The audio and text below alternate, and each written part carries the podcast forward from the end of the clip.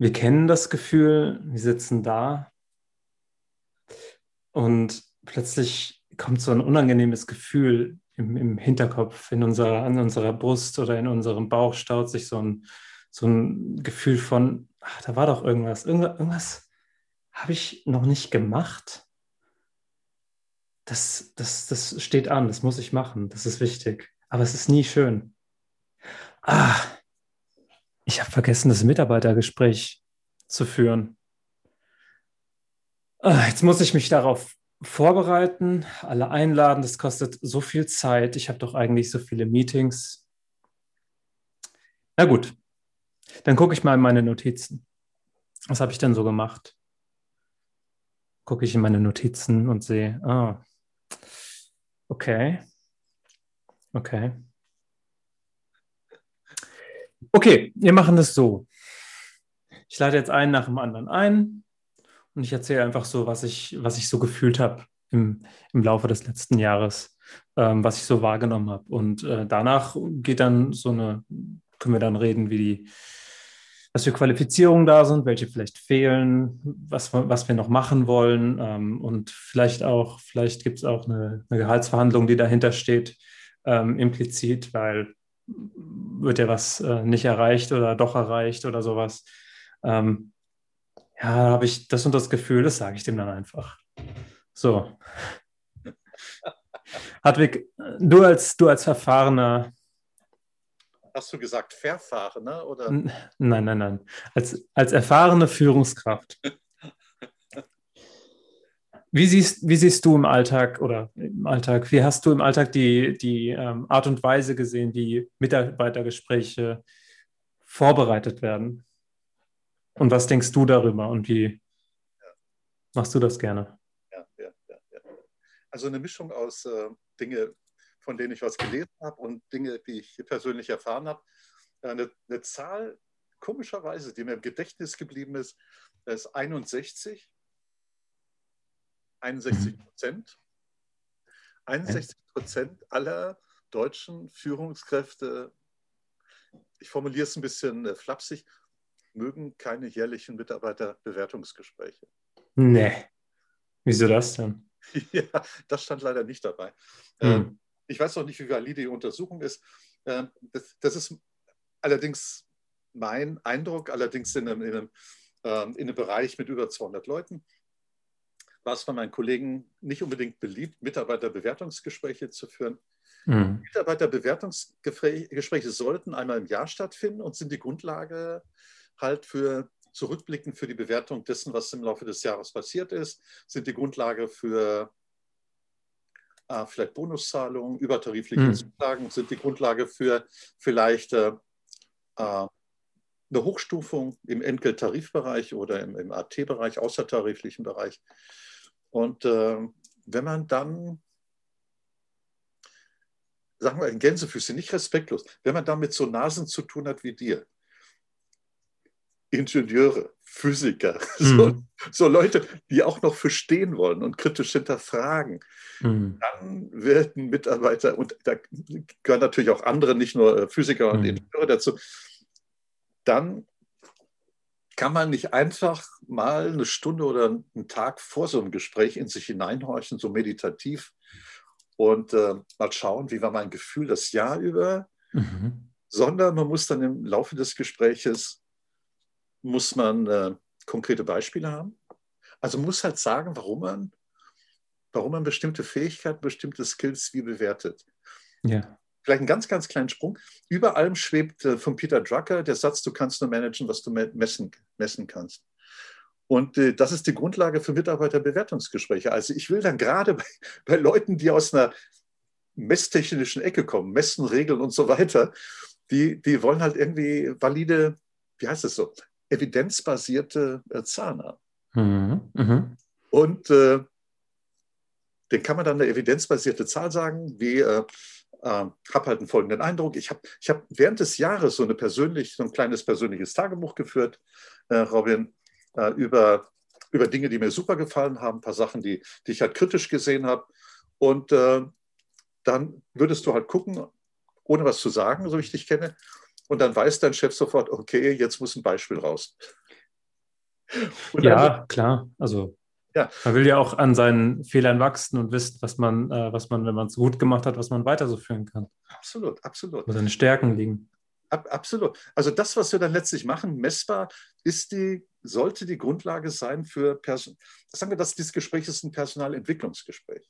Mhm. Es geht nicht darum, Leuten zu sagen, was sie für Arschlöcher sind oder unfähige mhm. Mitarbeiter, sondern es geht darum, äh, Stärken aufzuzeigen, anhand von Beispielen zu illustrieren und jetzt nicht Schwächen, sondern Bereiche, in denen äh, ein Entwicklungsbedarf besteht. Mhm. Psychologisch nie negativ formuliert. Und, äh, und dann geht es halt nur daran, in solchem Gespräch anhand von Beispielen äh, auf gleicher Augenhöhe miteinander umzugehen. Und ich würde dann mhm. sagen, Robin, das ist so mein Eindruck. Du würdest sagen, ja, das ist nicht dein Eindruck. Dann würden wir sagen, okay, das sind meine Beispiele. Du würdest sagen, ah, das ist interessant, ich habe ein paar andere Beispiele. Dann würden wir vielleicht reden über Wahrnehmung, unterschiedliche Wahrnehmung und würden dann vielleicht sagen, ah, es wäre nicht schlecht, wenn wir, um unsere Wahrnehmung abzugleichen, vielleicht monatliche Gespräche hätten. Hm, mhm.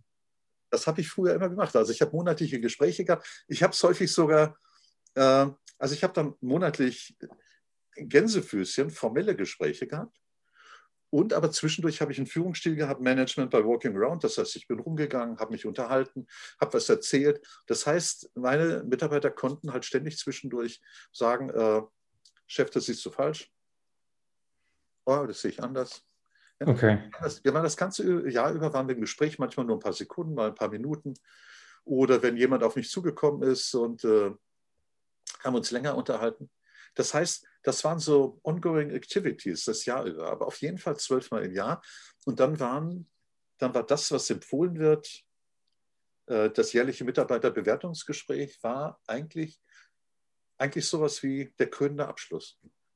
Dass wir am Ende des okay. Jahres gesagt haben, Robin, das Jahr ist rum und äh, wollte mich mal bedanken für die Art der Zusammenarbeit. Und äh, wie sieht, wenn wir uns sitzen würden, dann würde ich sagen, äh, Robin, wie sieht denn Ihr Rückblick aus und äh, was können Sie sich eigentlich vorstellen fürs nächste Jahr? Wie, wo, wo, sehen, wo sehen Sie, wo siehst du aus deiner Sicht halt Handlungsbedarf oder Bedarf, um dich persönlich weiterentwickeln? Und äh, dann würdest du sagen, ja, da und da hm. Würde ich sagen, hm, okay, ja. Selbst wenn ich es anders sehen würde bei dem Punkt, würde ich sagen, okay, äh, probieren es einfach mal. Und äh, also wenn es möglich ist, und bei mir war es möglich, weil ich eine eigene Kostenstelle hatte, dann habe ich halt, dann würde ich dir sagen, äh, Robin, äh, äh, ich gebe Ihnen einfach mal ein Budget fürs nächste Jahr und Sie suchen sich dann zwei Veranstaltungen raus und äh, sagen Sie einfach, wenn Sie die anmelden, Sie haben meine Rückendeckung und äh, Sie können selbst unterschreiben. Punkt, das ist es dann. Mhm. In diesen, ähm, in diesem, das sind mal zwei Aspekte. Das einmal Management bei Walking Around. Da hatten wir ja schon mal einen kompletten Podcast drüber gemacht. Ja, ja. Könnt ihr euch gerne anhören. Ähm, aber äh, um da nochmal das kurz anzureißen, wie bist du zu den Menschen, auf die Menschen zugegangen? Was hast du sie denn was hast du mit ihm besprochen, was du dann auch nutzen konntest für, für, eine Gesamt, für einen Gesamteindruck, einen jährlichen? Hast du ihn gefragt, was er, was er gerade macht? Oder wusstest du das vielleicht sowieso schon? Oder hast du einfach mal geplaudert, Smalltalk, bis von, von ihm aus was kam? Oder, oder wie, wie ist das abgelaufen? Ja, ja. also es lief, äh, also Management bei Walking Around äh, hieß halt, dass ich, dass ich, äh, wenn ich, wenn ich am wenn der Tag nicht zu war mit Besprechung, dass ich dann einfach rumgegangen bin und halt ganz gezielt Leute informiert habe über Besprechungen. Also meinetwegen Besprechungen auf der Ebene der Hauptabteilungsleiter oder mit, mit meinen Abteilungsleitern äh, rumgegangen bin und gesagt habe, äh, Herr so und so oder Frau so und so, da gab es äh, eine Besprechung mit dem und dem Thema. Ähm, ganz kurzes Briefing von mir. Ähm, das könnte, ich denke, das könnte für Sie interessant sein. Mhm. wenn Sie Fragen haben, kommen Sie einfach auf mich zu oder gehen auf den oder den zu. Also ich wollte den Eindruck vermeiden, das ist so die typischen, äh, der Chef äh, prüft schon wieder und examiniert Gespräche wird. Ja? ja. Also ich wollte nicht was sagen, so tun, als ob ich äh, primär was sage, um, um, um eigentlich Informationen zurückzubekommen, sondern Management by Walking Around war halt Info aus äh, Besprechungen, zu denen die üblicherweise keinen Zugang hatten. Und wie sie dann damit umgehen, äh, das war ihre Sache. Das heißt, wenn einer auf mich zukam, meinetwegen mein Hausingenieur gesagt hat, äh, der hat dann gesagt, Herr Dr. Mali und so weiter, äh, das und das, dann meinte ich, ja, Herr so und so, äh, sind noch gestandener Hausingenieur und das kriegen sie, ja, aber ich unterhalte mich nicht so gerne mit, äh, meine Stärke als Ingenieur ist jetzt nicht gerade die Kommunikation. Da, habe ich gesagt, ja, probieren Sie es einfach mal und wenn Sie wirklich das Gefühl haben, ich soll dabei sein, dann bin ich halt dabei. Aber egal, was Sie in der Besprechung sagen, Sie haben immer meine Rückendeckung. Auch wenn ich zum Schluss sage, okay, Herr so und so, ja, war nicht meine Lieblingsvariante, also Sie müssen sich, machen sich nie Sorgen. Mhm. Und äh, das ist immer super gelaufen. Äh, übliche, übliche Mitarbeiterbewertungsgespräche, sagen wir das, so im Rahmen meines Erfahrungshorizonts laufen, weil die Führungskräfte nicht professionell geschult sind, die laufen dann so, dass ist mein Live und er ist drauf, ja. Das, die laufen dann dummerweise so, dass es eher in Konflikten mündet. Und äh, dass das perfekte Rezept in Mitarbeiterbewertungsgesprächen, damit es konfliktär wird, ist folgendes. Blick in die Vergangenheit, persönliche Schuldzuweisung und Fokus auf Probleme. Mhm. Robin, wie oft habe ich ihn schon im Laufe des letzten Jahres, okay, Robin, da läuft ein Film ab und du denkst dann, ach Gott, die, die Platte kenne ich schon. Ja. Und, und stattdessen, das ist die absolut katastrophalste Art, so ein Gespräch zu führen. Mhm. Also statt, und jetzt die Alternative, statt Katastrophe, Blick in die statt Blick in die Vergangenheit, lieber Blick in die Zukunft. Mhm. Statt Fokus auf Probleme, Fokus auf Lösung. Statt persönliche Schuldzuweisung, einfach nichts Persönliches. Das mhm. heißt, ich würde einfach schauen, wenn jemand Verantwortung für irgendetwas etwas hat, für irgendein Thema, würde ich sagen, okay, ähm, wie schätzt du, wie schätzen Sie eigentlich die Sache ein? Lassen wir uns einfach mal das Jahr Revue passieren. Was waren so die Highlights aus Ihrer Sicht, aus meiner Sicht? Okay, das und das. Und wie bewerten Sie das? Ich, jetzt, ich würde so ein Gespräch im Wesentlichen mit Fragen führen. Okay, Robin, äh, wie bewerten Sie es? Die Leute sind doch in der Regel auch ehrlich. Würdest du, je nach, an deiner Körpersprache würde ich sehen und dann verbal würdest du nachschieben, würdest sagen, ja, und ich weiß ja, Robin, dein Qualitätsanspruch ist deutlich über meinem. Also du hast da mindestens 100 Prozent. Würde ich sagen, ja, Robin, vielleicht sind Sie zu streng zu sehen. Aber wie sehen Sie? Ja, könnte mir vorstellen, dass es beim nächsten Mal besser geht. Also ich würde dann, ich würde dann mit gesprächsöffnenden Fragen würde ich das steuern und wird dann, wird dann mein Gesprächspartner, nicht, den Mitarbeiter, würde ich einfach bitten, so die Lowlights und Highlights des Jahres Revue passieren zu lassen. Mhm. Und würde durch, dann durch Fragen, würde ich äh, ihn dann animieren, zu sagen, wie er es empfunden hat. Und wenn dann der Mitarbeiter sagt, äh, wie siehst du es eigentlich, wie sehen Sie es eigentlich, würde ich sagen, ja, meine Einschätzung ist nicht ganz so streng kritisch, Robin, wie Ihre. Das wäre ja, das wäre eigentlich ein positiver Verlauf. Was ist, wenn es andersrum läuft? Wenn äh, ich, ich der Meinung bin, das ist doch eigentlich ganz gut gelaufen und die Führungskraft meint so, hm, ja, an der und der Stelle hat es mir eigentlich nicht so gut gefallen. Ähm, dann dann komme ich ja so in so eine Defensivposition, denke mir, okay, das habe ich nicht so wahrgenommen. Ja. Warum hast du nicht vorher was gesagt, als es dir aufgefallen ist? Ähm, wie soll ich mich denn besser verhalten oder was genau ist das Problem? Ja, ja. Also bei dem, äh, beim letzten Argument, äh, warum hast du es nicht eher gesagt, würde ich sagen, äh, Robin, super Argument. Wenn das für dich, für sie okay ist, führen wir einfach jährlich zwei oder monatlich oder zweimonatlich einfach ein kurzes Gespräch. Mhm. Danke für Ja, das hast du eben schon erwähnt. Ja, ich, bin ich noch gar nicht drauf gekommen. Und beim anderen würde ich sagen, okay, Prinzip, du kann, man kann nur managen, was man messen kann. Äh, wie, wie, wie, wie, hast du eigentlich gemessen, den Erfolg gemessen? Mhm. Wie habe ich ihn gemessen? Das heißt, wir würden einfach mal schauen, also wenn es ein Projekt wäre, würde man sagen, äh, ist das termintreu gelaufen? Sind die Qualitätsvorgaben zu bestimmten Meilensteinen erreicht worden. Mhm. Dann könntest du sagen, nee, das war eigentlich eher mein Gefühl. Oder du könntest sagen, es gibt knüppelharte Daten und du sagst, ja, Termin eingehalten. Dann würde ich sagen, okay, Robin, habe ich, äh, hatte ich nicht auf dem Radarschirm, das sollte ein Gegenstand unserer regelmäßigen Besprechung sein. Mhm. Also ich würde, ich würd, das ist einfach so ein, äh, sollte ein Gespräch sein, bei dem man sich die Bälle zuwirft, einfach um zukünftig äh, im Konsens Lösungen zu finden. Ja. Der Blutdruck muss um nichts steigen. So habe ich auch immer Gespräche geführt. Also ich hatte zwischendurch auch mal ich hatte zwischendurch auch mal so Uhren, mit denen ich mein, äh, während der Besprechung so meinen Puls oder Blutdruck protokolliert habe und einfach mal anschließend nachgeguckt habe. Mhm. Mein Ziel war, dass der Blutdruck überhaupt nicht steigt. Mhm. Und äh, natürlich kann man auch sagen, hör mal, hör mal Robin, äh, bringst du mich gerade in eine Verlegenheit, ich habe da keine Lösung. Wie siehst du es eigentlich? Mhm. Okay. Also ich würde das Gespräch, äh, ich würde das Gespräch partnerschaftlich führen.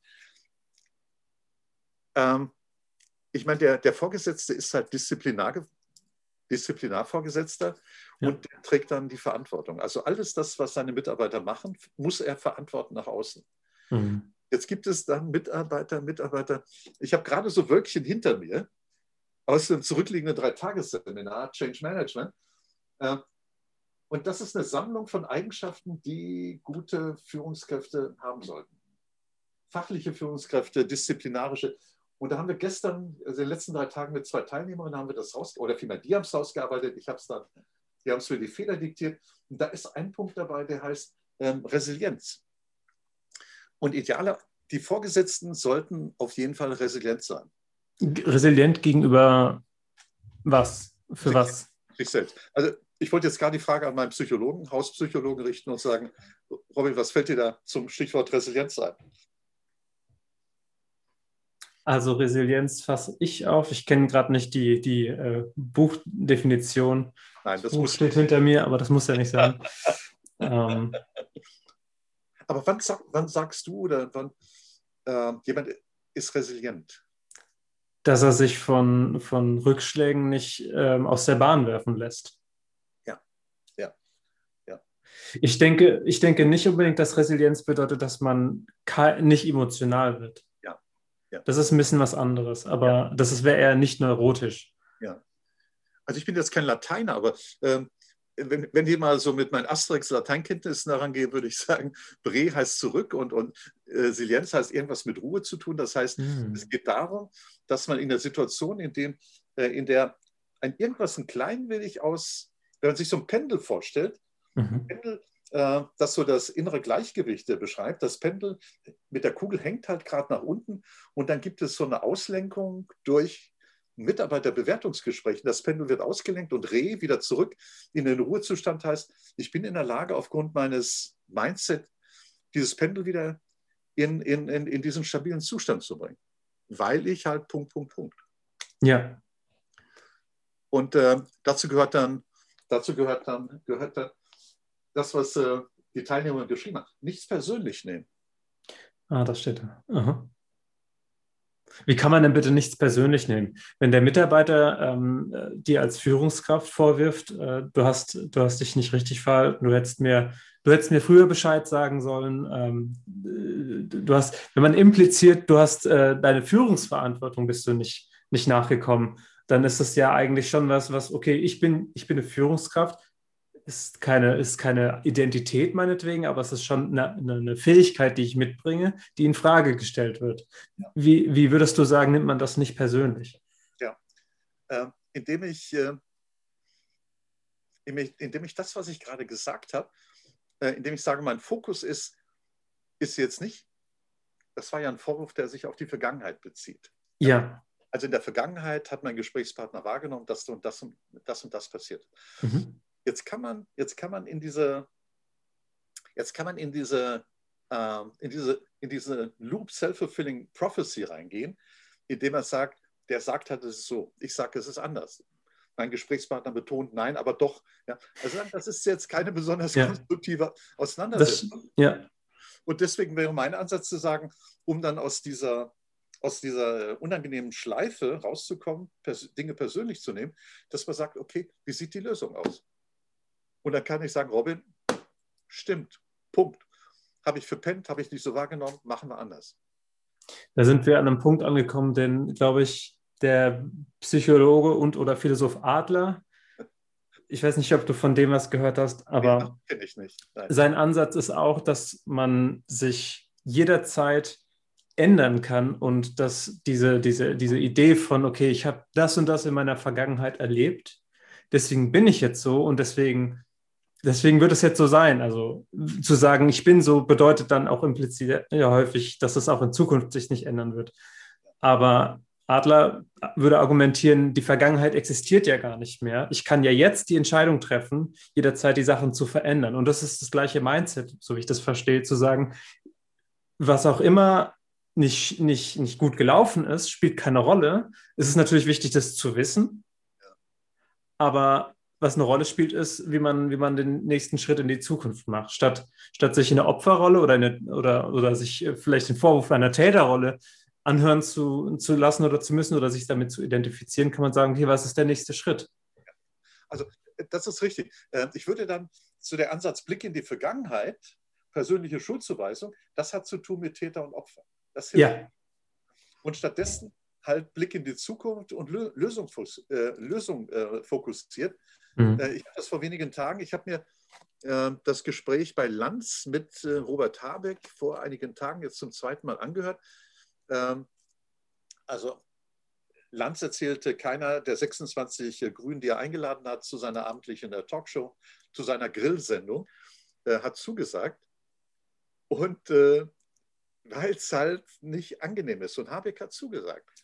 Und Habeck hat promovierter Philosoph, aber unabhängig davon, Habeck wirkte auf mich wirklich beeindruckend resilient. Mhm. Er saß nicht so da, als ob er vorhatte, sich grillen zu lassen. Und das fing an, also ich finde das, äh, ich finde das ein vorbildhaftes Verhalten für Vorgesetzte, wie sie Mitarbeiterbewertungsgespräche führen können. Also der saß da entspannt, der lächelt immer so ein bisschen wie so ein Schleswig-Holsteiner Buddha in sich rein. Das wirkt aber sehr authentisch. Mhm. Und der Lanz meinte zu ihm, hm, Sie haben ja ein geschwollenes Auge, wo kommt das denn her? Und Lanz äh, Habeck meinte, naja, so kommt man halt aus äh, Ihren Sendungen raus. und dann war der Lanz verblüfft und Habeck meinte, nee, das war natürlich ein Scherz. Äh, ähm, ich bin jetzt, ich habe meine Werbetour gehabt in Schleswig-Holstein und reagiere allergisch auf auf offensichtlich irgendwelche Pollen und so weiter. Und vor einer Stunde sah ich noch aus wie ein Preisboxer, der den Kampf verloren hat und äh, inzwischen hat sich ein bisschen, äh, bisschen gelegt. Der kam super entspannt und irgendwo haben wir noch selbstkritisch stehen. Also der hatte eine ausgeprägte Kritikfähigkeit und Selbstkritikfähigkeit. Mhm. Und äh, auf den treffen wir viele, viele der Dinge zu, die meine Seminarteilnehmerin äh, jetzt äh, Mittwoch, Donnerstag, Freitag notiert haben emotionale Intelligenz. Das heißt, jemand, jemand, der nicht nur sich sieht in diesem Gespräch, also als bewertender Vorgesetzter, sondern sich einfühlen kann in den Mitarbeiter. Das ist eine Form von Empathie, was du meinst. Ja, der stark ist äh, in Sachen Kommunikation, also der, der macht nicht das, was Vorgesetzte lieben, immer zu reden, sondern der kann auch zu, zuhören. Hm. Der kann zielgruppenspezifisch kommunizieren, das heißt, er kann sich einstellen auf den Gesprächspartner. Mhm. Es geht aber nicht, wenn man den Gesprächspartner einmal im Jahr wahrnimmt. Wieso? Einmal im Jahr den Gesprächspartner sehen und ihn dann wirklich wahrnehmen, wie er ist, halte ich für extrem schwierig.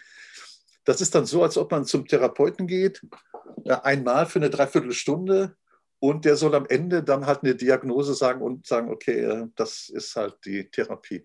Mhm. Und äh, das heißt, so medizinisch gesprochen ist dann so, also meine Empfehlung wäre dann, dass man monatlich solche Gespräche auf jeden Fall formal führt. Das heißt, jeden Monat eine Anamnese, wenn man so will. Eins zu eins. Eins zu eins, einfach ein kollegiales Gespräch. Äh, mhm. Der, der Mitarbeiter, Mitarbeiter, weiß doch ohnehin, dass man die Chefin oder der Chef ist. Mhm. Dass man im, im, Fol im, im Folter, äh, im, im, Werkzeug, im Folterkasten oder so, so im Repertoire halt ein paar Folterwerkzeuge hat, die man notfalls ja. einsetzen kann, ohne dass man die erwähnt. Also ich würde mal sagen, einfach hm. mindestens einmal oder einmal im Monat äh, so Gänsefüßchen, Anamnesegespräche äh, ist der falsche Begriff. Das klingt so, als, als ob es da äh, eine unterschiedliche Rangordnung gibt. Also es gibt naja, die gibt es ja. Ja. Wie kann, wie kann man also vermeiden, dass ein Mitarbeiter sich zum Beispiel nicht äh, zurückhält mit Sachen, die er ansprechen möchte, aber nicht ansprechen kann, weil er das Gefühl hat, okay, wenn ich das jetzt sage, dann werde ich automatisch beurteilt. Ja. Ob verurteilt menschlich, das würde ich jetzt nicht sagen unbedingt, aber auf jeden Fall beurteilt, weil es gibt ja eine eindeutige hierarchische Ordnung, die man auch nicht auch nicht, indem man so tut, als wäre man auf Augenhöhe, nicht, nicht einfach wegmachen kann, weil letztendlich hängt ja mein Gehalt und meine Bewertung und meine Kommunikation über mich bei der HR und sowas alles davon ab. Ja. Also ich würde, ähm, ich würde es halt so machen, in Gesprächen einfach mal ähm, abwechselnd in einem Jahr sagen, äh, äh, Robin, die, die Mitarbeiterbewertung für dieses Jahr kommt von Ihnen und ich unterschreibe sie. Also Sie bewerten sich selbst in diesem Jahr und Ihre Bewertung, ich gehe davon aus, das ist einfach eine, eine reflektierte, so wie ich sie kennengelernt habe, und eine faire mhm. äh, mhm. Bewertung, das wird die Bewertung sein. Und wenn die halt überdurchschnittlich ist, dann passieren zwei Dinge. Erstens, Sie bekommen halt äh, eine Bonuszahlung. Sie werden im Entgelttarifbereich werden sie angehoben. Und unter Umständen, wenn die Bewertung zu gut ist, dann verlieren wir sie leider. Und wir müssen sie auf, einfach auf eine andere Stelle, müssen sie weiterempfehlen. Wenn Sie das möchten, bewerten sich einfach extrem gut. Ich, ich würde einfach darauf hinweisen, wie die Konsequenzen sind. Also die Konsequenzen sind, es gibt verschiedene Bewertungsbögen. Also die haben dann ja. so Kategorien A, B, C, ah, ja. D, E. Das, Und, ja, das ist eine Leistungsbeurteilung. Das, das ist ja. ein bisschen was anderes als äh, Mitarbeitergespräch für mich oder ein Qualifizierungsgespräch. Ja. Aber es geht natürlich immer in eine ähnliche Richtung, wenn man es führt. Also wenn man das, wenn man das wirklich als Vorgesetzter einmal im Jahr zustande bringt, mhm. dann ist das Mitarbeitergespräch gekoppelt an eine Leistungsbewertung. Mhm. Also wenn man das im Jahr macht. Und äh, dann wird man halt, dann wird man die äh, in diesem Mitarbeiterbewertungsformular, äh, das dann abgestimmt ist mit dem HR-Bereich, Personalbereich, mit dem Betriebsrat und so weiter und so fort, äh, wird man halt die verschiedenen fachlichen Skills bewerten, die methodischen Skills, die sozialen Skills. Und wenn man, ich habe das dann immer wieder erlebt, ähm, die Bewertung C in der Mitte heißt, die Anforderungen der Stelle werden voll erfüllt.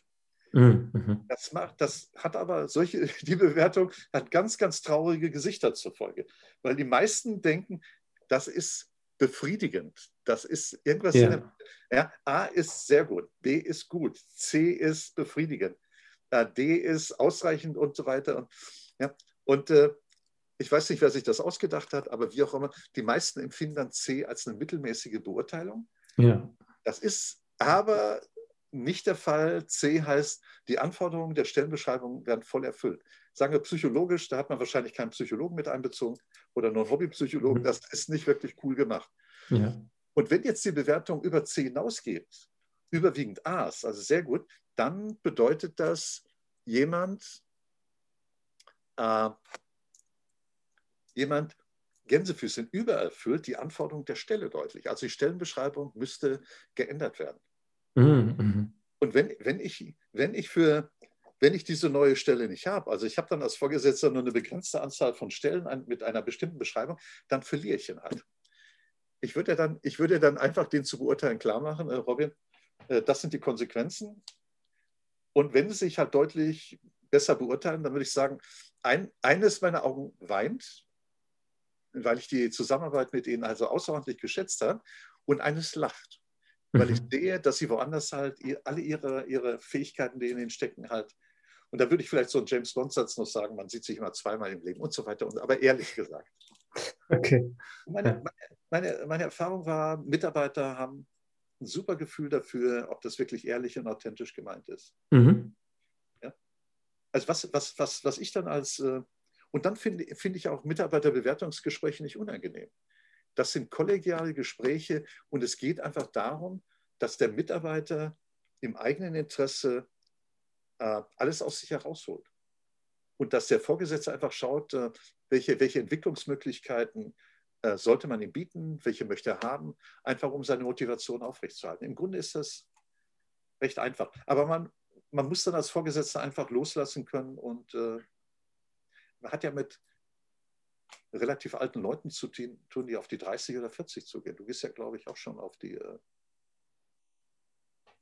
30 zu, oder? Ja. ja, im Grunde, das ist eine Frage des Mindset, wie man als Beurteilender in solche Gespräche reingeht. Und wenn man, wenn man das äh, monatlich so kurze Gespräche macht, ohne, ohne eine Zeit festzulegen und sich ein paar Notizen macht, unter Umständen die Notizen auf dem Flipchart macht, sodass dann sowohl, dass beide Parteien ein Foto davon kriegen und dass man am Ende des Jahres so eine äh, gemeinsame Dokumentation hat. Finde ich das cool. Mhm. Dann kann man sagen, am Ende des Jahres, ja, wann auch immer. Also dann, wenn man äh, die Personalentwicklungspläne erstellt. Das ist äh, die Budgetplanung in großen Konzernen fängt nach Ostern an. Personalentwicklungspläne spätestens nach, nach, den Som nach dem Sommerurlaub.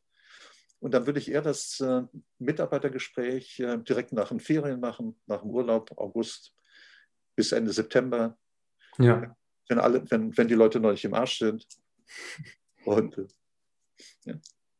Also es hat sich, wichtig ist dann, man darf dann dieses Gespräch nicht als Konkurrenzkampf empfinden und es nicht persönlich nehmen. Mhm. Und nicht persönlich nehmen heißt, die Sache steht im Vordergrund. Und dann mit Peter Drucker, es geht darum, einfach sowas wie, wie so persönliche KPIs, Key Performance Indikatoren zu definieren und zu sagen, Robin, äh, wir haben uns ja schon während des Jahres unterhalten oder bei der letzten, beim letzten äh, Treffen von einem Jahr, äh, anhand welcher Größe wir äh, Ihre Leistung äh, für, für unsere Abteilung oder Gruppe messen wollen. Und äh, wie sieht denn Ihre Selbsteinschätzung aus?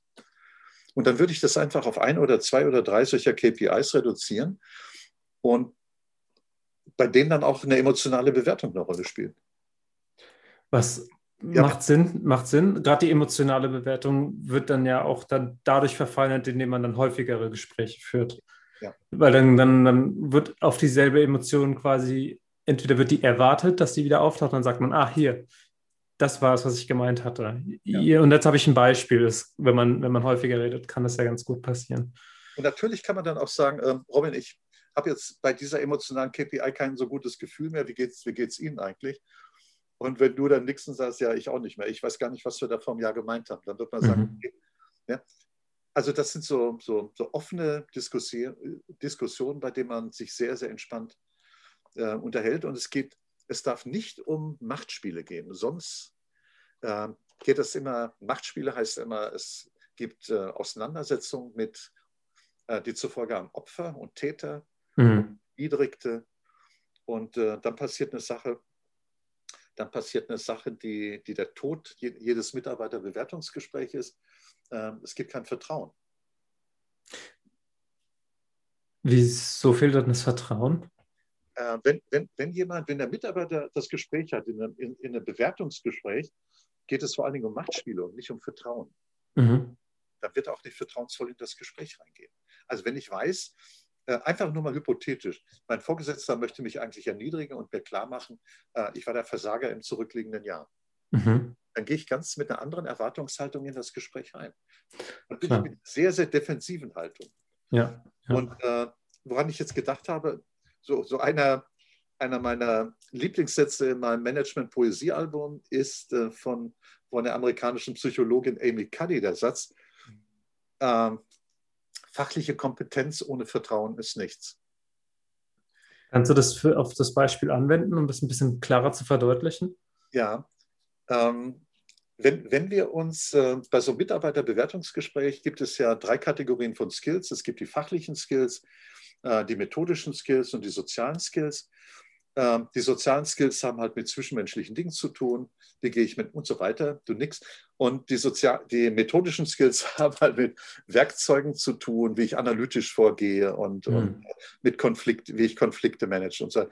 Und die, das habe ich gesagt. Und die fachlichen haben halt zu tun mit, weißt du, was machen Ingenieure fachlich? Sie löten, schweißen. Berechnen berechnen und gehen anderen auf den Sack, die nicht so denken wie sie und äh, lassen sich das spüren. Aber, so liebe Freunde, das hat Robin im, im, letzten Jahr mit mir gemacht, aber ich habe die Lektion gelernt. Also ich habe zumindest so ein Gefühl, wie man mit Ingenieuren umgehen sollte. Es sind keine Physiker, Ingenieure sind. Äh, aber inzwischen respektiere ich bleibt mir auch gar nichts anderes übrig. Und äh, nochmal, Amy Cuddy sagt, fachliche Kompetenz ohne Vertrauen ist nichts. Das heißt, wenn ich in einem Mitarbeiterbewertungsgespräch mich die fachliche Kompetenz meines Gesprächspartners bewerte oder als Gesprächspartner mich darauf einlasse, ein fachliches Gespräch zu führen und zu sagen, das sind meine fachlichen Kompetenzen, dann muss Vertrauen gegenüber dem Vorgesetzten da sein, damit ich offen und ehrlich äh, mich dazu äußere. Hm. Ja? Also wie kann man das, wie kann das passieren, wie passiert es üblicherweise, dass so ein Vertrauen verloren geht, zum Beispiel? Äh, durch eine einzige Enttäuschung. Das ist, äh, also es ist mühsam, mühsam über viele, mhm. viele Jahre. Okay, du nickst über viele, viele Jahre Vertrauen aufzubauen, ganz, ganz mühsam. Und unter Umständen, ich weiß nicht, da kannst du mehr dazu sagen, offensichtlich scheint die menschliche Seele oder das Gehirn so gestrickt zu sein, dass Enttäuschungen viel, viel stärker äh, bewertet werden.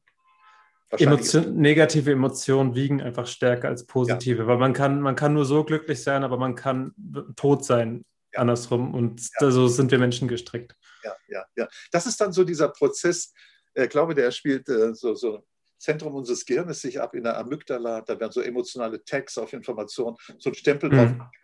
Und die Amygdala sagt, okay, tausendmal super glücklich oder einmal macht nichts, ich überlebe auf jeden Fall, aber einmal eine scheiß Bewertung kann bedeuten, das ist das Ende meines Lebens oder meiner Karriere. Richtig, richtig. Und da muss natürlich Vertrauen da sein. Da gilt es aber eigentlich auch um die, um die, Re Re Gott, die Resilienz der, der Mitarbeitenden. Klar, wir reden von der Resilienz des, der Führungskraft. Ähm, wenn die die hat, ist gut. Ähm, aber wenn, wenn die Mitarbeitenden dann was, was hören, was sie nicht, äh, entweder wenn deren Miss Vertrauen nicht, also wenn die deren Vertrauen erschüttert wird so. Oder wenn sie entgegen ihrer Bewertung, entgegen ihrer Erwartung bewertet werden. Ähm, wie gibt es einen, einen Weg, den Mitarbeitern die Resilienz auch nahe zu bringen, beizubringen, oder muss, muss das von denen ganz von selbst kommen? Hm, sag mal, also es hat, es hat sicher keinen Sinn, so eine, so eine psychologische Mini-Vorlesung Mini zu halten. Mhm. Äh, die, die, Dinge muss man sich nach und nach an, aneignen, vielleicht so in ganz, ganz kleinen Schritten.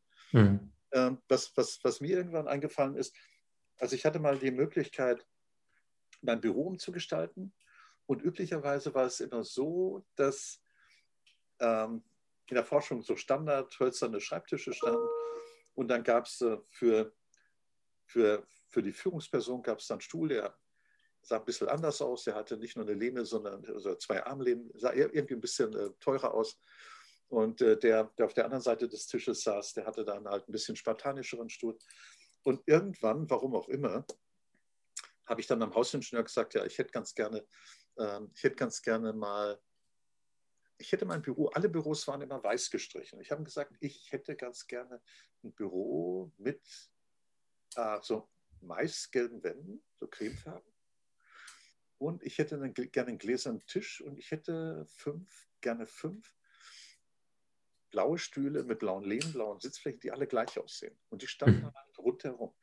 Und wenn ich dann Mitarbeiterbewertungs... Und dann hatte ich zusätzlich noch, äh, hatte ich so, so, so fast so was wie, wie so ein Bistrotisch, aber unter dem Bistrotisch waren so rundherum waren, äh, das war so eine Art Zylindertisch und rundherum waren Aktenordner. Und die Aktenordner hatten, hatten orangene äh, Rückseiten, die waren schön beschriftet und so weiter und so fort. Und äh, wenn halt jemand zu mir ins Büro gekommen ist, dann haben wir entweder an diesem Bistrotisch gestanden. Ich hatte auch eine Espressomaschine, wir haben Espresso getrunken. Oder ich habe gesagt, ja, setzen sich halt hin, wo sie gerade mögen. Es war auch nicht offen zu erkennen, wer jetzt gerade mhm. Abteilungsleiter oder Hauptabteilungsleiter war. Und äh, ansonsten, sagen wir so, manchmal auch ein Duftschälchen mit Zitronenduft. Also mir ging es darum, so eine Art, ich will nicht sagen zweites Zuhause, aber ich wollte irgendwie sowohl von den Farben als auch von den Gerüchen, wollte ich irgendwie so eine Atmosphäre schaffen, die, die Vertrauen erweckt.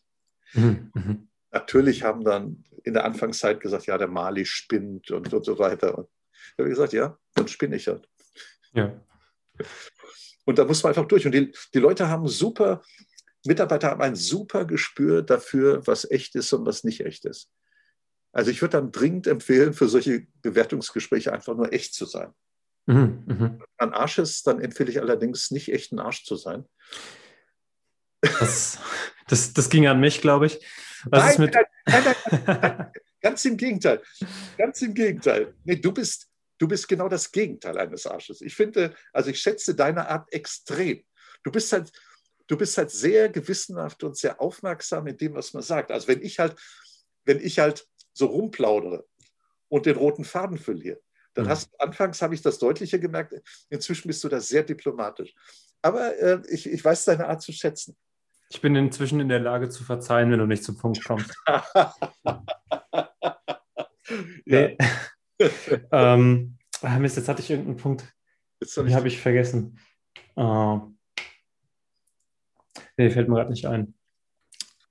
Wie kann das denn sein, dass man Ingenieur aus der Bahn werfen kann? Du? Ich weiß auch nicht. Äh, manchmal verfliegen die Gedanken auch einfach. Wahrer Gedankenflug. Ähm, Gibt es noch irgendwas zur Mitarbeiterführung? Warte mal, äh, wie man sich währenddessen verhält, wäre natürlich, das haben wir besprochen, welche Verein, ach ja, Vereinbarungen. Da haben wir darüber gesprochen, okay, äh, man könnte diese monatlichen, zweiwöchigen oder so Termine machen, wo man einfach über, wo man quasi plaudert, aber schon ein bisschen darüber, ähm, wie es so, so läuft, vielleicht mit Vereinbarungen, die man getroffen hat, getroffen hat mit KPIs und so. Ähm, was ist, wenn es eine, eine anhaltende Uneinigkeit gibt? Ja. Bezüglich irgendeiner Kritik oder, irgend, äh, oder den, den Gehaltsvorstellungen bzw. den Leistungsbeurteilungsvorstellungen oder sowas, die sich scheinbar nicht auflösen lassen. Ja, ja, ja, ja, das ist ein delikates Thema. Ja. Also der erste Ansatz der ist ein bisschen bürokratisch oder formal.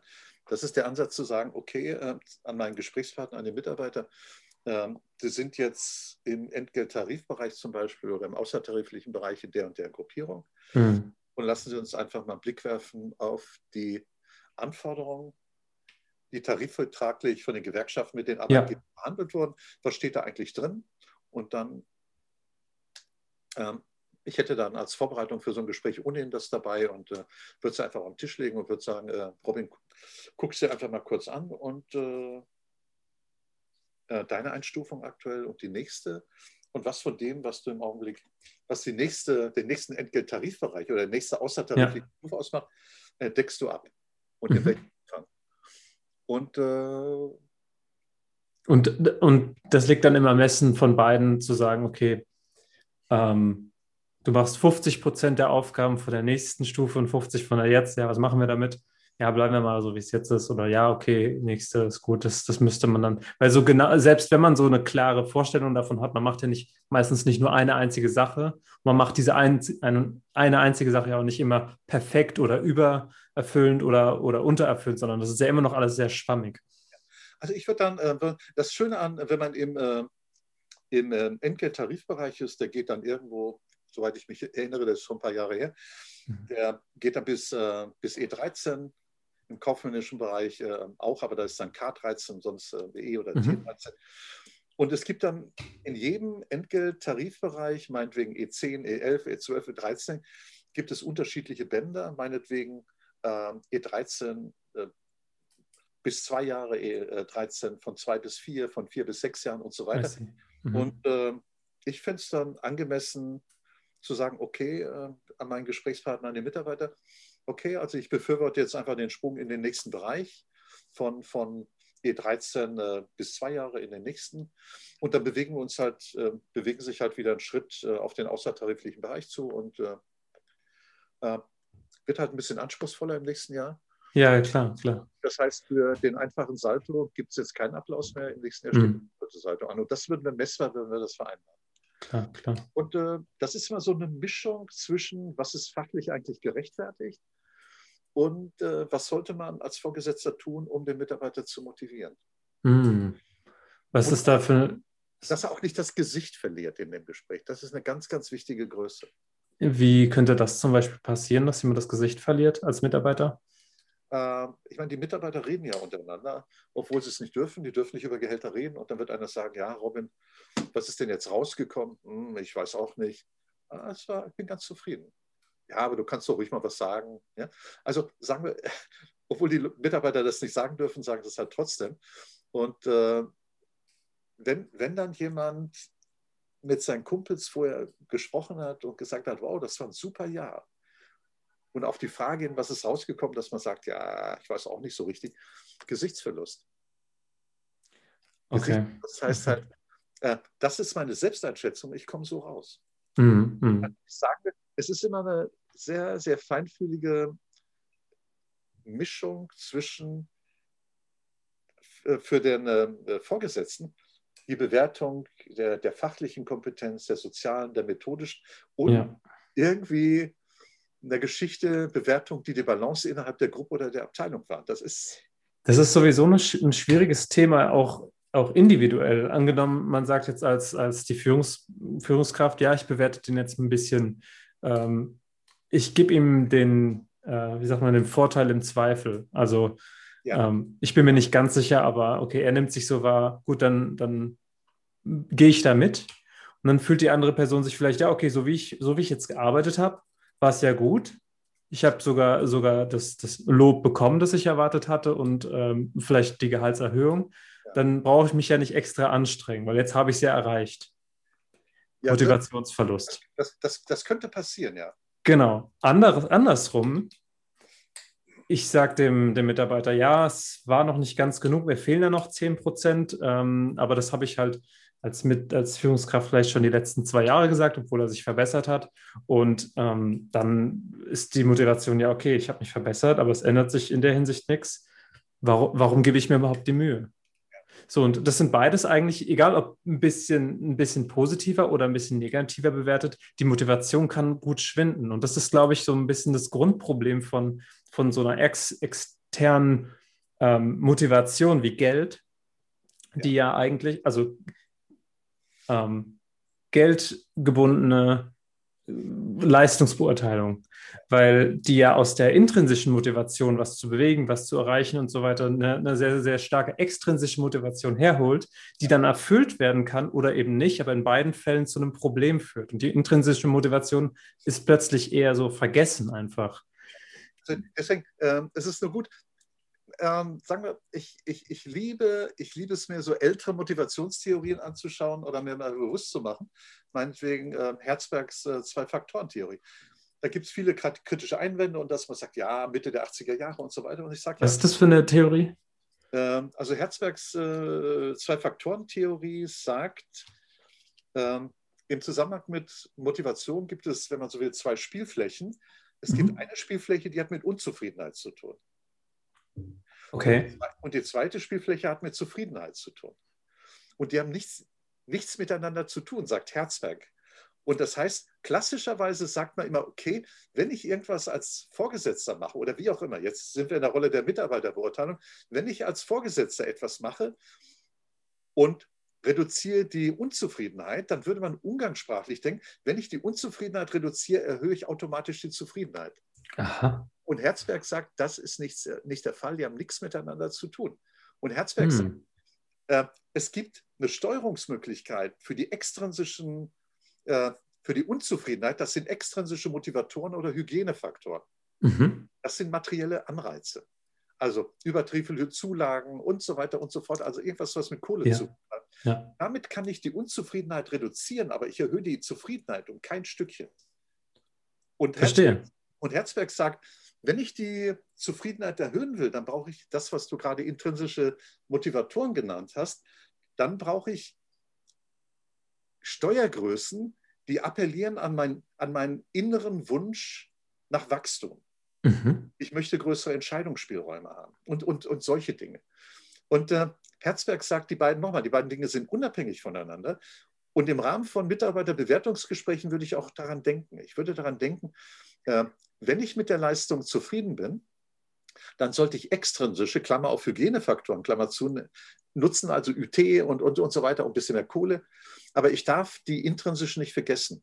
Mhm. Intrinsisch heißt dann größere Verantwortung, meinetwegen für ein komplexeres, anspruchsvolleres Projekt. Mhm. Ja?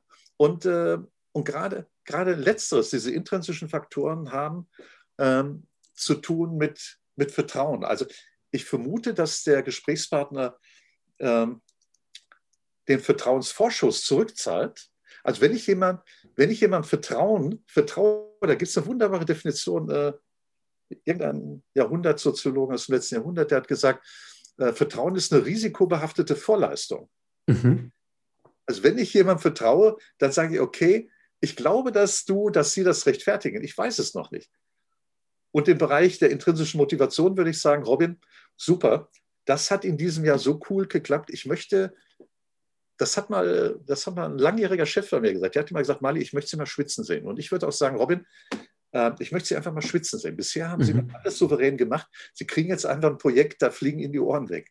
Ich bin sicher, Sie kriegen es hin. Und, ja. aber, und im nächsten Jahr wird man sagen, Robin, Sie haben noch immer nicht geschwitzt. Kompliment. Das heißt doch, das heißt doch eigentlich, es gibt's ein, ist das ein wesentlicher Faktor in der Persönlichkeit von der Führungskraft, ja. dass die dazu in der Lage sein muss, Vertrauen zu schenken. Ja. Wenn, wenn, man, wenn man die ganze Zeit denkt, ja, andere kriegen es nicht so gut hin wie ich oder ich stelle mir das so vor, ähm, aber, aber ich glaube nicht, dass du das auch wirklich so machst, weil du hast das Zeug vielleicht nicht dazu, muss man nicht sagen. Es reicht ja schon, wenn man, wenn man so eine Einstellung hat. Dann hat man ja eigentlich schon das, das ein perfektes Rezept dafür, dass die anderen, dass, der, dass die Mitarbeiter nicht zufrieden werden mit, äh, mit, mit, dem, mit der Gesamtsituation. Das, und das spüren sie. Also was ja. ich was ich gerade äh, geschildert habe oder in unserem Gespräch, äh, der Führungsstil heißt coachender Führungsstil. Mhm. Und coachender Führungsstil, das ist halt jemand äh, wie in der Fußballmannschaft. Also sagen wir so, so äh, Fußballtrainer wie der Magath, Magath der stundenlanges Training mit Medizinbälle gemacht, gemacht, hat und die Leute gequält hat und, und autoritär behandelt hat, mhm. ist nicht mehr angesagt. Das heißt, äh, die Trainer in der ersten, zweiten, dritten Bundesliga überwiegend oder in der ersten und zweiten auf jeden Fall, äh, das sind Coaches. Die können, die können äh, situativ führen. Das heißt, die haben, die haben, die haben ein sehr, sehr realistisches Bild von jedem einzelnen Spieler in einem Kader von 25, 30, von all denen, die rundherum arbeiten. Und äh, dazu gehört halt, dass man die alle paar Tage wahrnimmt. Ja, dafür ist wichtig natürlich, dass man, dass man mit denen auch in, im Austausch ist und nicht nur alle halbe oder ganze Jahr wirklich dieses Beurteilungsgespräch führt auf Basis von mal was mitbekommen oder sowas, sondern halt wirklich, wirklich, äh, dafür muss aber auch die Zeit da sein. Viele Führungskräfte sind ja total fest, stecken ja total fest in ähm, ständige Meetings oder auch noch ganz viel Tagesgeschäft oder vielleicht Aufgaben, die sie nicht abgeben können, weil sie, weil sie der Meinung sind, ähm, Sie sind nicht sicher, ob das, ob das die anderen hinkriegen. Das ist, glaube ich, sowieso ein problematisches Verhalten. Ja. ja. Also dazu gehört dann, also das ist jetzt nicht nur das, was ich erzählt habe, da gehört ein bisschen mhm. was rundherum. Und was rundherum gehört, ähm, die Mitarbeiter merken halt, ob der Umgang eines Vorgesetzten mit ihnen wertschätzend ist. Und wertschätzend ist, wenn man sich Zeit nimmt, wertschätzend ist, äh, äh wenn man den Namen des Gesprächspartners kennt, wertschätzend ist, wenn man sich im zurückliegenden Jahr an so ein paar Sachen erinnert und äh, meinetwegen vorbeigeht. Und Robin, fällt gerade ein, vor einem Jahr, glaube ich, glaube ich, an, in der gleichen Kalenderwoche ist das und das passiert. Das habe ich super in Erinnerung. Und wenn du dann nickst und sagst, ja, stimmt. Ja? Also, dass jemand bezogen, so, so, so persönliche, persönliche Informationen idealerweise zu jedem Mitarbeiter, mit dem er un, unmittelbar zu tun hat, äh, sich daran erinnert. Äh, dazu, gehört, dazu gehört dann, also dazu muss man den Terminkalender entschlacken.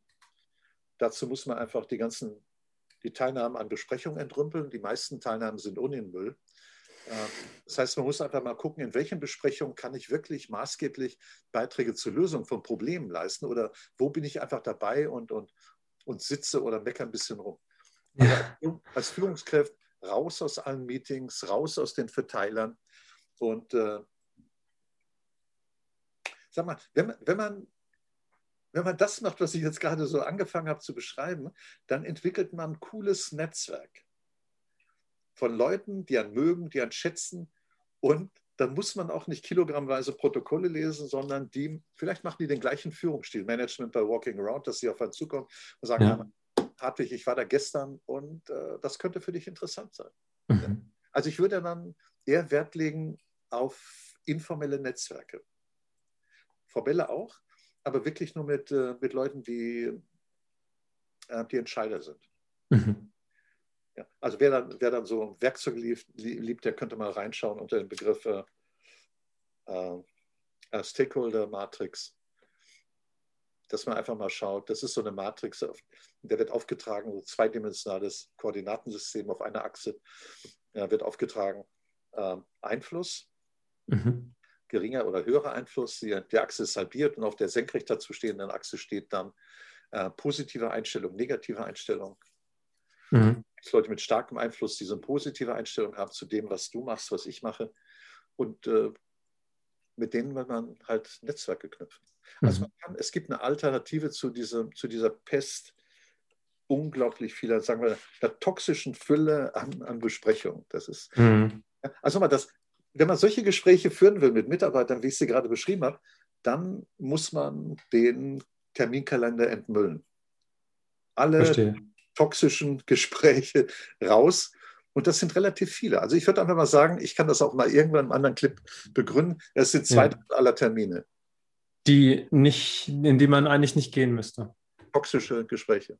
Ja. Wahnsinn, Wahnsinn. Gut, kann ich nicht mitreden. Ich bin keine Führungskraft. Ja. Ähm, meine, die Termine, die ich mache, sind meistens von mir eingestellt oder. Ähm, du bist der Chef.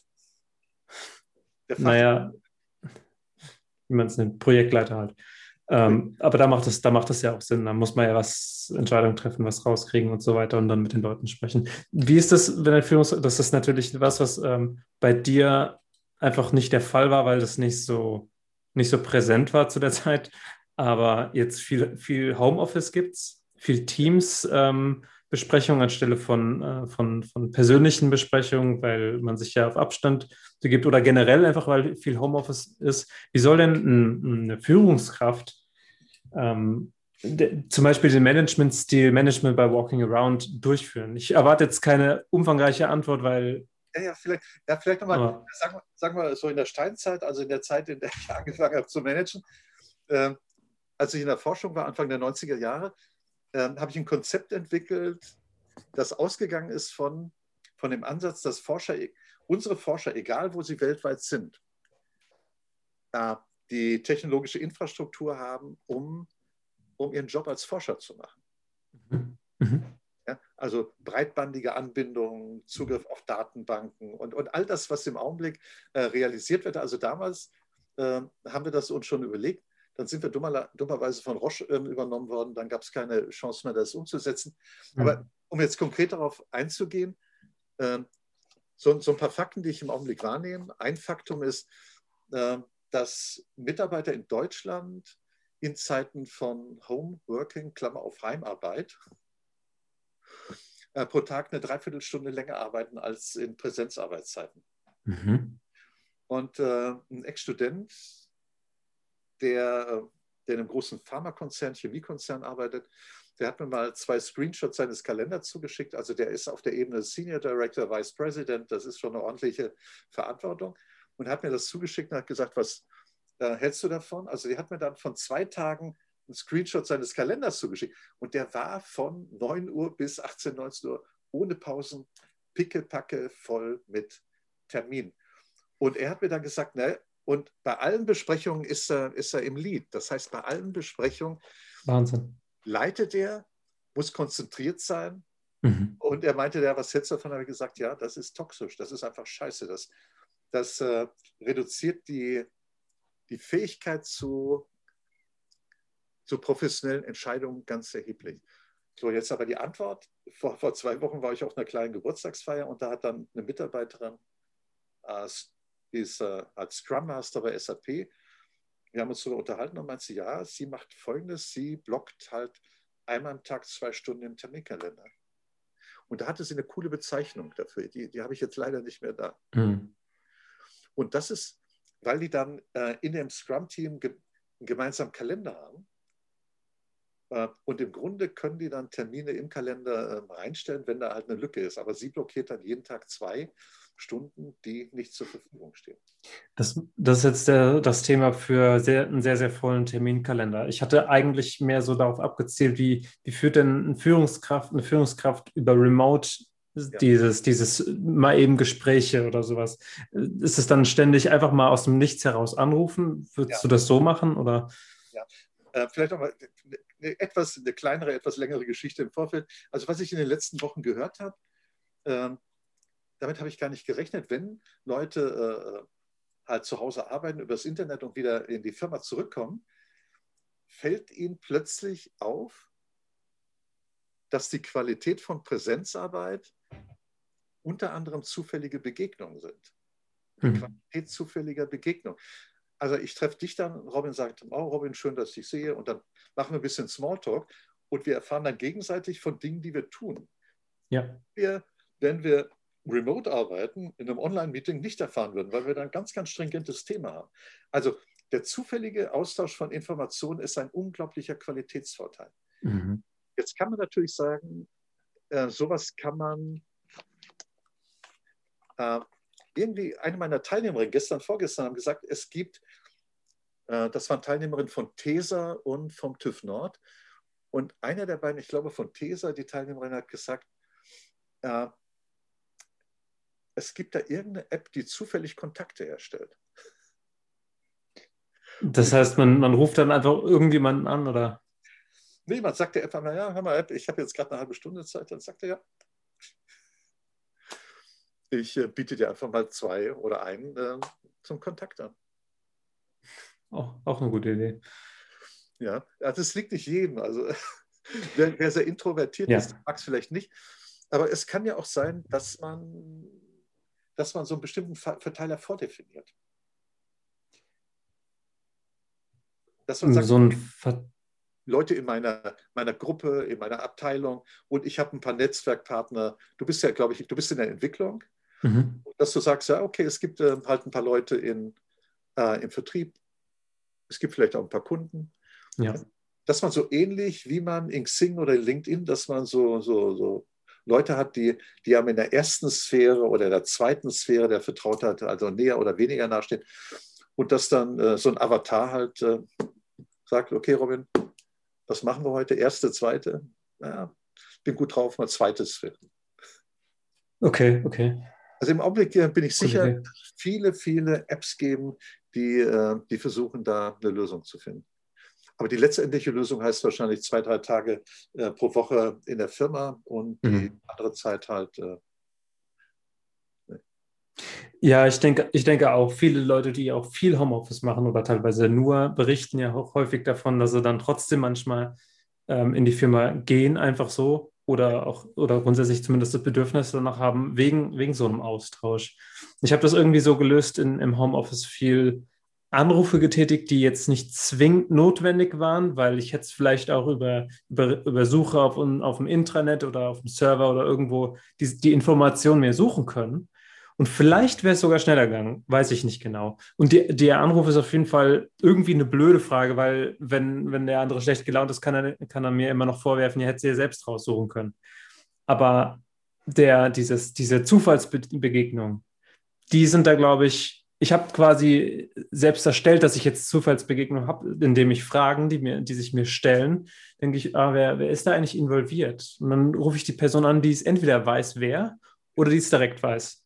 Und dann rufe ich da an, ganz spontan. Und ich hatte schon ein paar Situationen, wo dann, wo dann Themen aufkamen, die, die eigentlich wichtig waren, die vielleicht vergessen worden sind oder sowas, von egal von welcher Seite. Und dann, wo wir, wo wir gesagt haben, ja, okay, das müssten wir vielleicht nochmal machen.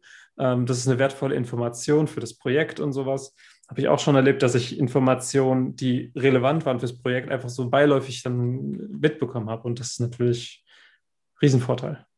Also was ich mir gut vorstellen kann, äh, bevor ich dann vielleicht nochmal zurückkomme zum Thema Mitarbeiterbe Mitarbeiterbewertungsgespräche online, äh, zum letzten Punkt fällt mir ein, ähm, ich war immer schon Freund von, von, von Wissensdatenbanken, Knowledge Databases, in denen abgelegt ist, wer Kompetenzen in welchen Bereichen hat und wie man den erreicht. Dummerweise, dummerweise sind diese äh, Wissensdatenbanken sind äh, zustimmungspflichtig. Das heißt, der Betriebsrat muss denen zustimmen, weil damit Mitarbeiter- oder Arbeitsplatzbewertungen äh, möglich sind. Mhm. Da ist dann halt vor, vor langer Zeit ist mal ein Projekt bei uns äh, äh gescheitert. Aber ich finde es cool, jetzt gerade jetzt zu sagen, äh, wir bauen eine Knowledge Database auf und da jeder stellt freiwillig ein kurzes Profil ein. So wie wir das bei uns bei Come On machen. Ja. Und, äh, und dann geht man rein und sagt, ah, der Robin, Okay. Das ist auch, das ist auch verbreitet, glaube ich, jetzt so ein Intranet, wo, wo jeder ein ja. Profil hat, wo dann Informationen gefüllt werden können. Ja. Natürlich auch gut, wenn man danach suchen könnte oder sowas. Ja, also vielleicht, aber das ist, äh, ich meine, technisch ist das alles möglich ne, mit einer mhm. natürlich sprachlichen Schnittstelle, dass man dem Rechner sagt, äh, hör mal, Burschi, äh, ich brauche da einfach mal ein paar Empfehlungen zu dem und dem Thema und der meldet sich zurück und man kann so im Dialog mit dem Rechner, kann man dann Kontakte herstellen. Ja. Also das technisch ist das äh, überhaupt kein Problem. Dann nochmal zum Mitarbeiterbewertungsgespräch. Ich habe jetzt so viele, seit März letzten Jahres, so viele Online-Seminare gemacht, dass ich fast keinen Unterschied feststelle zwischen Präsenzveranstaltungen und Online. Also ich habe einen Flipchart, ich habe ein Whiteboard. Äh, ich habe mir auch klar, man sieht jetzt nicht, was unterhalb der Hüfte geschieht, aber das ist auch nicht so spektakulär. Und ich stelle mich auch mal hin und rudere. Und äh, es gelingt seit, seit über einem Jahr sind die Gespräche einfach sehr, sehr entspannt und es entsteht relativ schnell Vertrauen. Und natürlich kann ich auch einem Mitarbeiter sagen, äh, wir machen halt unser monatliches Gespräch oder das Finale im Jahr und ich schicke dir einfach mal meine Bewertung zu. Deine Bewertung aus meiner Sicht mhm. und ich kommentiere es ein bisschen. Und dann lass auf dich wirken und äh, dann gehen wir halt ins Gespräch rein. Mhm. Also ich sehe, da, ich sehe da prinzipiell keine oder kaum Einschränkungen bezüglich der Qualität dieser Mitarbeiterbewertungsgespräche. Also wenn man das schon, wenn man den Mitarbeiter kennt oder der Mitarbeiter den Chef kennt oder die Chefin. Mhm. Also dann kann man das äh, ohne Qualitätsverlust machen. Ob wir jetzt mal in Corona-Zeiten ein paar Termine so machen, wie wir uns unterhalten, mhm. dann wieder präsent. Äh, wenn das nicht gelingt, dann hat der Vorgesetzte einfach einen schlechten Job gemacht dann ist nicht ausreichend Vertrauen entstanden. Wenn was nicht gelingt? Wenn es nicht gelingt, übers Internet so ein Mitarbeiterbewertungsgespräch zu führen. Ah, okay. Also das ist. Es sind zwei, zwei, zwei Punkte. Das Gespräch zu führen übers Internet oder den, den, diese, diese regelmäßige Informationsbeschäftigung, dieses, dieses, diesen kleinen Austausch wöchentlich, zweiwöchentlich oder fast täglich, je nachdem, wie man normalerweise miteinander um, umgeht. Das sind ja zwei verschiedene Punkte. Welchen davon meinst du damit? Äh, ich meine beide damit. Also das regelmäßige Gespräch, einfach ein informeller Austausch. Ähm, und das ist dann ein Gespräch meinetwegen zum Stand eines Projektes, eines bestimmten Vorhabens, hm. das sich gegenseitig unterhält, dass man den Mitarbeiter darauf hinweist, ob er an bestimmte Dinge gedacht hat, aber kann man das von der Führungskraft erwarten, dass die über die Projekte von jeder Person Bescheid weiß und sich die immer up-to-date hält und dann entsprechend qualifiziert nachfragen kann? Sag mal, ähm, nicht im Detail. Mhm. Aber sie sollte in der Lage sein, die richtigen Fragen zu stellen. Okay. Also zum Beispiel äh, zu sagen, okay, äh, man könnte ja sagen, äh, Robin, äh, was ist denn deine Einschätzung im Augenblick? Äh, wo, besteht denn, wo besteht denn das größte Risiko? Mhm, mhm. Wo, wo, könnte ich dich unterstützen? Fehlt noch eine Unterstützung? Und natürlich, wenn man ein bisschen tiefer drin ist, aber zu, zu tief sollte man auch nicht drin sein, denn Klar. der Experte ist der Gesprächspartner. Klar. Ja. Und, äh, und wenn, das, wenn das Vertrauen stimmt, dann ist das einfach ein entspanntes Gespräch. Das ist so wie so eine Art Ping-Pong. Mhm. Und äh, also ich habe erlebt, dass, äh, dass zum Beispiel Geschäftsführer bei Böhringer, die neu die Position übernommen haben, wenn die nach einer Woche äh, in der Betriebsversammlung die richtigen Fragen stellen konnten und die, die Mitarbeiter, das waren halt 8.000 oder 10.000 Mitarbeiter, den Eindruck hatten, wow, in der kurzen Zeit kann er solche Fragen stellen. Ja. Das ist mhm. dann eine extreme Fleißarbeit in der Anfangszeit, um sich sowas anzueignen, aber nicht um die Mitarbeiter, die die eigentlichen Experten sind, in den Schatten zu stellen, sondern um den Eindruck zu vermitteln, äh, man bemüht sich redlich, mhm. glaubwürdig halt Fragen zu stellen. Ja. ja. Und im Grunde geht es aber nur darum, äh, die Mitarbeiter zu fragen, Robin, wie sieht es aus? Äh, brauchst du noch eine Unterstützung? Brauchst du noch Geld? Brauchst du noch Zeit? Hm. Brauchst du vielleicht Ruhe? Nicht jede Woche ein Gespräch mit mir oder jeden Monat. Ja. Das, ist so eine, das ist so eine Gratwanderung. Aber im Grunde sollte es so sein, als ob man äh, vielleicht zusammen Bier trinkt oder Mineralwasser und einfach, einfach sich austauscht. Mhm dass das Gespräch einfach eine große Selbstverständlichkeit hat. Und nicht so was Zwanghaftes, so, so als ob man examiniert wird in irgendeiner Prüfung. Das ist immer, das ist immer scheiße. Das macht ja keinen Spaß beiden. Das ist völlig spaßfrei. Ja. Dann hat er auf der anderen Seite vielleicht noch jemand wie dich, einen Ingenieur, der auch noch nebenbei Psychologie studiert und der analysiert und guckt. Dann gibt es eine gegenseitige Bewertung. ja, ja, das klingt nicht gut. Die kann es ja geben. Wenn man den Eindruck hat, die ist wohlwollend, Mhm.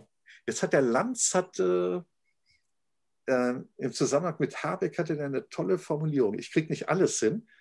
Und zwar hat, der, hat er es umarm, umarmende Kommunikation genannt. Das klingt kuschelig. ja, ja, der Habeck sieht auch ein bisschen wie Kuschelbär aus.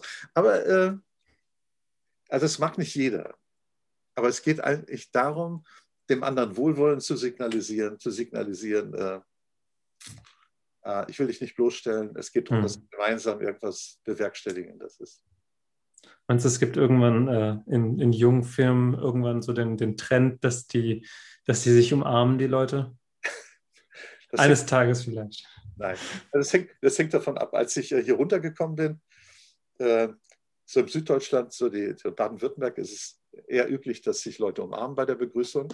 Mhm. Und dann ist ein ganz, ganz alter Freund, der Psychoanalytiker ist, aus dem Ruhrgebiet, der ist hier runtergekommen. Und dann habe ich ihn umarmt. Der hat mich erstmal von sich gestoßen. Also er kommt aus dem Ruhrgebiet. Und da oder in Norddeutschland ist, war es damals nicht so selbstverständlich, sich umarmen zu lassen oder sich zu umarmen. Aber ich glaube, bei Jüngeren hat sich das, äh, hat sich das gelegt. Hm. Oder? Kommt darauf an, in welchem Setting. Und äh, jetzt durch Corona sowieso sehr, sehr zurückgegangen. Weniger Treffen, weniger Kontakt, sagen wir mal körperlich, sondern mehr so mal Ellbogen oder Faust ja. ist jetzt üblicher geworden. Oder mit der Präsenz, äh, Mitarbeiterbewertung spricht, dass mein Chef sagt, sag mal Chef, äh, ich stelle mir da ich stelle mir da schon deutlich einen Gehaltssprung vor. Und Moment, Augenblick, ich habe den Eindruck, ich muss jetzt gleich ganz, ganz heftig husten oder niesen. Klammer auf Corona, Corona. Das wäre allerdings dann makaber und eine Erpressung. Würde auch nicht so gut funktionieren, glaube ich. Nein, nein. Erpressung funktioniert sowieso nicht. Nein. Ja, das war der Versuch eines Scherzes. Äh, ja, fast gelungen. Nächste, nächstes Mal, ähm, ich, ich, erwarte Besserung, äh, wenn, du, wenn du gerne Hilfe brauchst bei der Konzipierung deiner Scherze. Ich unterstütze dich gerne, Hartwig. Ähm, also, also, dringend. Äh, aber kannst jetzt auch nicht erwarten, dass, dass, äh, dass dein Gehalt jetzt dadurch. Nein. Dafür, dafür war es einfach nichts. Ich glaube, meine Bezahlung ist einfach Dankbarkeit meiner Gesprächspartner. Und als Westfalen, Westfalen gehen, eher in den Keller, um zu lachen. Das heißt, äh, als, als Kenn ich nicht. Okay. Ja. Gut, Hartwig, war sehr schön. Ich habe äh, nur, eine, nur eine Handvoll, eine sehr kleine Handvoll Fragen gestellt. Ich, äh, Fragen aufgeschrieben, gestellt habe ich natürlich viel mehr. Es hat also wunderbar funktioniert. Danke für deine Einsicht. Gerne. Das war ein außerordentlich kurzer Podcast, oder? Ich glaube, der war jetzt auch wieder bei einer knappen Stunde oder sowas oder länger sogar. Also die Zeit ist einfach geflogen. Ja. Also dann. Robin, Danke dir. Ja, wenn, wenn ihr Zuhörer und Zuschauer, wenn ihr noch Fragen habt, ähm, schreibt mir an robin.common.de oder wenn ihr irgendwelche Themenwünsche habt oder irgendwelche Anmerkungen und, und so weiter. Äh, wenn ihr es auf YouTube schaut, gerne abonnieren, liken und Kommentare schreiben. Da antworten wir auch drauf. Wir sehen die Kommentare. Äh, Würde ich mich sehr freuen. Ich glaube, Soundcloud, glaube ich auch, oder? Bei Soundcloud kann man auch kommentieren, richtig. Ähm, je nachdem, wo ihr es gerade anhört. Ansonsten über Spotify, dann geht auf Soundcloud oder YouTube. Da kann es uns auch gut gefallen, wenn ihr da vermehrt zu den Zuschauern oder Zuhörern beitragt. Das heißt, wenn ihr gerade durch, durch irgendeine Leidenssituation durchgegangen seid und möchtet äh, hören, was wir dazu sagen. Richtig, dann äh, gerne, gerne melden. Wir geben gerne unser qualifiziertes Geschwurbel dazu. ähm, wir fassen uns natürlich kurz, kürzer als in einem Podcast. Also dann. Macht's gut, liebe Freunde. Macht's gut. Servus. Ciao, ciao. Ciao, ciao.